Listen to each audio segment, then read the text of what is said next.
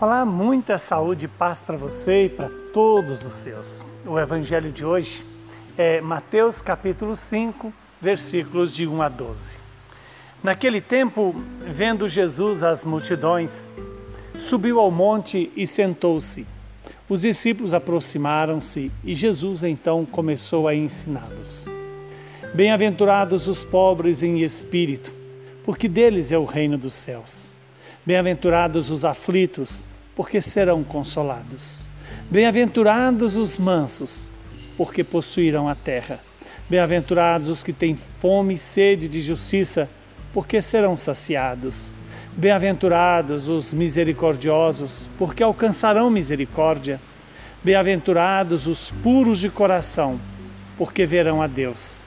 Bem-aventurados os que promovem a paz, porque serão chamados filhos de Deus.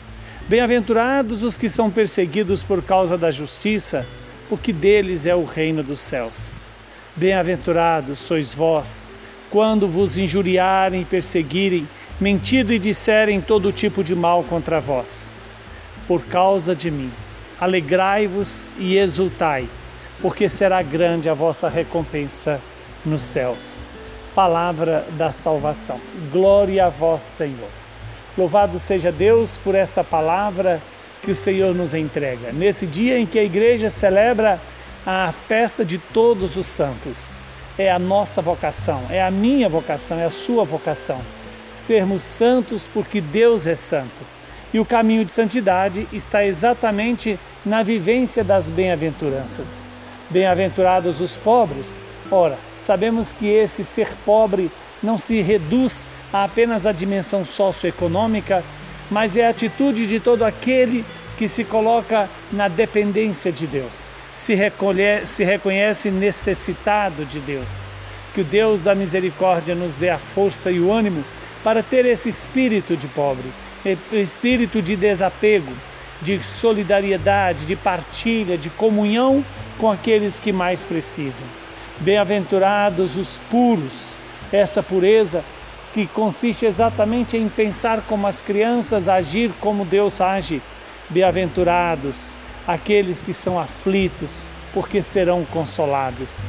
De que aflição está falando o Senhor, senão daquela que não nos deixa acomodados, mas que nos coloca na contínua preocupação para que o reino de Deus se torne realidade em nossas vidas. Bem-aventurados os mansos, aqueles que se deixam conduzir por Deus. Como o bom pastor que conduz a ovelha que é mansa, Deus quer nos conduzir. Bem-aventurado aqueles que se tornam obedientes a Deus. Bem-aventurado aqueles que têm sede e fome de justiça. As necessidades básicas universais a todas as pessoas precisa ser antes de tudo a sede e a fome pela justiça. E qual justiça? A justiça que consiste em dar a Deus o que é de Deus, em reconhecer Deus como o centro da nossa vida, em prestar o culto verdadeiro a Deus na Eucaristia e nos demais sacramentos. É cuidar da nossa oração diária, do nosso alimento cotidiano, da palavra que nos alimenta e nos santifica. Bem-aventurados os que promovem a paz. Ora, promover a paz consiste em fazer presente Deus pelas nossas ações na vida dos irmãos.